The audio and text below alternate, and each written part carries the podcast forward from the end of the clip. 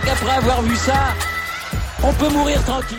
Eh bien bonjour à toutes et à tous et bienvenue dans ce podcast pour débriefer la 119e édition de Paris-Roubaix, l'enfer du Nord et sa trouée d'Arombert, ses secteurs pavés mythiques, Mont-Saint-Pével, Canfin en Pével, le carrefour de l'Arbre, la trouée d'Arambert, bref, tout ce qu'on connaît. On avait beaucoup, beaucoup de favoris pour cette édition. On avait notamment le retour de Wout van Aert qui revenait du Covid. On avait évidemment Mathieu Van Der Poel. On avait une équipe Ineos Grenadiers très forte avec du Katkowski, du Ghana, du Dylan Van Barle. On avait Stefan Kung aussi, Matej Mohoric. Enfin, il y avait énormément de gros, gros coureurs.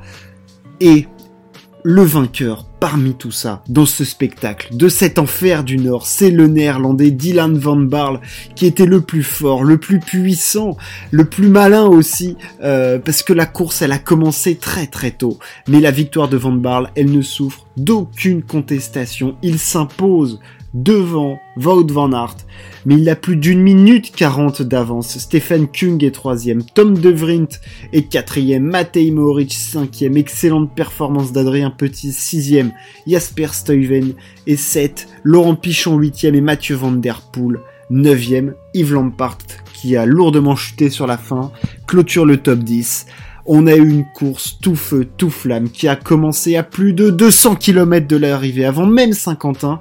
Euh, avec un coup de vis des Ineos Grenadiers qui piègent à ce moment-là les favoris que sont Stefan Kuhn, Wout van Aert, Mathieu van der Poel. Ils sont tous piégés par un coup de vis de l'équipe britannique qui a tous ses coureurs devant à la fois euh, Ghana, Ben Turner, Katkowski, euh, Dylan van Barley. Ils sont tous devant et on a des écarts qui sont absolument énormes avant même les secteurs pavés on se demande si la course n'est pas déjà pliée pour, euh, pour Van Aert et Van Der Poel, tant les écarts sont grands. Heureusement pour eux, ça rentrera juste avant euh, la trouée d'Arambert, ça se voilà, c'est un petit peu par là que ça rentre. Et à ce moment-là, on a un premier coup qui se dégage devant avec notamment Casper Pedersen, avec surtout Matej Mohoric. Euh, c'est un groupe de 5 coureurs qui bah prend une certaine avance puisqu'il y a même plus de 2 minutes 20 d'avance à un moment. Euh, malheureusement pour le Slovène Matej Mohoric, il va crever, il se retrouvera dans le peloton et tout se décante euh, maintenant pour les meilleurs à plus de 50 km de, de l'arrivée. C'est là que les grandes grandes manœuvres, les attaques des favoris vont vraiment vraiment arriver. C'est au moment de c'est même un petit peu avant, c'est au niveau du 60e kilomètre, c'est à partir de là que ça va vraiment péter dans tous les sens. À 56 km, on a une attaque de Wout van Aert et on a un petit groupe d'une dizaine de coureurs, euh, dont Van Der Poel, Sénéchal, Kung, se détachent. Euh, Casper Asgreen n'est déjà plus là. Mais c'est à partir de ce moment-là, plus de 50 km de l'arrivée, que ça se détache vraiment. Euh, les écarts tombent. Matej Moric est toujours devant, mais les meilleurs sont derrière et vont commencer à revenir avec notamment Dylan Van Barle que l'on voit déjà très fort. Euh, ce n'est pas à Mont-Saint-Pével qu'on va avoir les premières attaques, euh, mais on a déjà une première hiérarchie qui se, qui, se, qui, se met en, qui se met en marche, en tout cas, à ce moment-là. Euh, les plus forts semblent être Van Barle, Van Aert, Van Der Poel, Kung, qui étaient les favoris, hein, en tout cas de, cette édition. Euh, une édition marquée par beaucoup de problèmes mécaniques. Le pauvre Matej Mohoric en a fait les frais. Van Aert a changé plusieurs fois de vélo. Euh, on en a eu dans tous les sens. Van Aert va faire plusieurs accélérations. Il y, en a eu vraiment dans tous les sens. Hein. Van Aert en a mis beaucoup. Euh, mais c'est un petit moment de replat, un petit moment juste avant qu'enfant Pével, Carrefour de l'Arbre, qui sont les passages, le passage clé souvent du, de Paris-Roubaix, quand il y a euh, beaucoup de coureurs à l'avant et qu'il est difficile de faire des différences, c'est à ce moment-là que euh, tout va se jouer.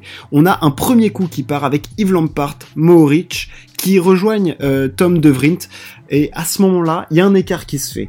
Van Aert et Van Der Poel et Kung n'y vont pas, et c'est à ce moment-là que Dylan Van Barle décide d'y aller et de faire l'effort, et là on voit que ouh, Van Barle il est très très fort parce qu'il comble l'écart très très vite, il revient même dans le secteur pavé, et il va commencer à attaquer, il va se mettre devant, et plus personne ne va pouvoir le suivre. Il faut savoir que derrière Van Aert fait l'effort avec Stefan Kung et à ce moment-là Van Der Poel ne peut pas y aller. Donc là la hiérarchie elle est claire. On a Van Barl qui est devant avec Matej Mohoric et Tom De Vrint qui sont vraiment les plus forts et Jasper, et Jasper Stuyven qui malheureusement pour lui va crever.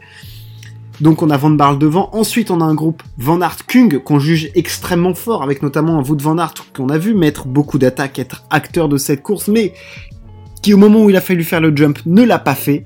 Et derrière on a Van Der Poel qui est avec des mecs qui sont cramés, à savoir Laurent Pichon et Adrien Petit. Et là on sait à ce moment-là que pour Van Der Poel, même si c'est pas Roubaix, c'est cuit parce qu'il a pas les jambes et que les écarts sont déjà conséquents. Euh, il y a 35 secondes de retard au moment où Van Barl rejoint le groupe de tête, donc euh, c'est déjà trop loin. Et au moment de qu'enfin en le carrefour de l'arbre, c'est Dylan Van Barl qui tout de suite accélère. Moritz tente de suivre, mais malheureusement, le néerlandais est beaucoup trop fort et l'écart va se faire progressivement. C'est-à-dire qu'on voit que Moritz, il essaye de, faire en sorte que le néerlandais ne s'échappe pas, mais c'est inéluctable. Il ne peut rien y faire tant Van Barl est, frais, puissant, au milieu du pavé. Il ouvre la route et personne ne lui résiste parce que Moritz perd du temps, mais ceux qui perdent du temps, et là c'est plus surprenant, c'est Wout Van Aert et Stefan Kung qui, qui perdent un temps monstre, euh, qui se retrouvent à plus de 40-50 secondes et qui sur les portions pavées, ne reprennent rien. Sur les portions plates, où, ce sont deux des meilleurs rouleurs du monde, ils ne reprennent pas de temps à Dylan Van Barl, qui bah, fait un show monumental dans le carrefour de l'arbre et dans le et donc enfin en Pével et qui met tout le monde à plus de 40 secondes. Et là, c'est plié, c'est terminé parce que quand il sort des secteurs pavés, il a beaucoup d'avance et on voit que derrière la poursuite ne s'organise pas. On voit qu'il n'y a pas assez de force pour revenir. Votre Van Aert n'est peut-être pas à 100%. Van Der Poel est beaucoup plus loin déjà à plus d'une minute. Euh, n'a plus la force. Il est complètement cuit vu qu'il était déjà parti dans un coup à 150 km de l'arrivée. Donc les forces en présence ne peuvent pas se permettre de contrer Dylan Van Barl qui est trop frais, trop puissant et c'est une machine à rouler parce que là où il a été hyper malin, c'est qu'on l'a toujours vu dans l'anticipation à l'image d'un Matej Mohoric que j'ai trouvé brillant dans sa course mais qui était juste moins fort, c'est-à-dire que toujours dans l'anticipation du coup, ils ont anticipé qu'enfin en PVL et le carrefour de l'arbre, ils ont mis tous les favoris à l'amende parce que quand t'as un, un qui attaque à ce moment-là, sachant qu'il a déjà 150 bornes d'échapper dans les jambes, tu dis bah je peux peut-être le laisser partir parce que j'ai deux secteurs pavés extrêmement durs, extrêmement exigeants où il peut tout se passer. Et non, et non, parce qu'après t'as Van Barl qui va, Van Aert qui regarde Van Der Poel, Kung aussi. T'as des mecs qui sont cramés dans le groupe, ils ont pas tous le même état de fraîcheur. Tu te regardes, tu laisses partir le bon coup et ça finit par être cuit. C'était cuit bouilli euh, pour Mathieu Van Der Poel et Wout Van Aert et, Van Barl s'envole, il s'envole et, et, après tu sais que la bataille elle est pour la deuxième et troisième place. Donc euh, la course à, plus à 10 km de l'arrivée, la course elle est finie. On sait que s'il a il y a eu beaucoup de crevaisons euh, dans ce Paris Roubaix. Il s'est passé énormément de trucs. Je suis passé un petit peu vite hein, sur l'épisode euh, du début de course où le coup de force d'Ineos Grenadier, mais ça a duré plus de 100 km. La, chasse patate des Alpecin Phoenix derrière. Donc on a eu une course extrêmement épuisante, extrêmement rapide. Un vainqueur de Paris Roubaix en 5h37, c'est peut-être la moyenne la plus rapide de l'histoire. Donc la course a été exigeante, mais Van Baal à ce moment-là il semble trop fort et au final il finit par accentuer son avance au fur et à mesure du temps et euh, parce qu'on sait que derrière ça se regarde pour pour le podium. Wout van Aert réussira un très bon sprint, un très en puissance. Kung avait tenté d'anticiper un petit peu, euh, il finira troisième et, et, le brillant Tom de Vrint qui était dans le dans le bon coup euh, au, début de la journée, et eh ben lui finira quatrième brillant sur ce Paris-Roubaix. Matej Moric cinquième. Adrien Petit qui, qui était un tout petit peu moins fort que les autres mais qui a été exceptionnel toute la course pour être dans le groupe des favoris. Il faut se rendre compte de la performance de Laurent Pichon et d'Adrien Petit, qui étaient quand même à 40 km de l'arrivée dans le groupe des favoris. C'est-à-dire qu'ils étaient parmi les 8 meilleurs de ce Paris-Roubaix avec des mecs qui sont juste des monstres des classiques, à savoir du Van Barl, du Van Aert, du Van Der Poel, du Lampart, du Stuyven. Enfin, je veux dire, t'avais des, des machines et t'avais nos deux Français qui étaient là. C'était vraiment du très très très haut niveau. Et au final, la conclusion c'est que le meilleur des Flandriens, cette année, c'est Dylan Van Barl, deuxième du Tour des Flandres, premier de Paris-Roubaix avec une démonstration sur les pavés français. Il a été monumental de puissance, de maîtrise, de contrôle, d'intelligence de course pour aller chercher son premier monument du cyclisme et de quelle manière il met une 40 à Wout van Aert. C'est, tout simplement prodigieux de la part du néerlandais. Euh, sa tactique a été énorme. Celle d'Ineos Grenadiers, toujours devant, toujours dans l'anticipation, toujours dans les bons coups, a aussi été brillante. Il avait une équipe exceptionnelle, mais lui, il a été monstrueux parce que quand il a fallu faire le trou, enfin quand il a fallu faire le jump pour revenir sur Mohoric, il l'a fait. Dès qu'il a senti qu'il était plus fort et, pour attaquer, il a attaqué.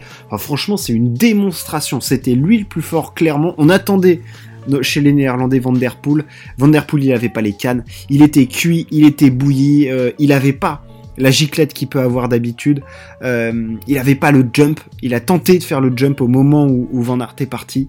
Ça l'a pas fait il était un petit cran en dessous. Euh, voilà, il était, il était tout simplement moins fort, mais bon, il reviendra, j'en suis certain. Wout van Aert fait deux.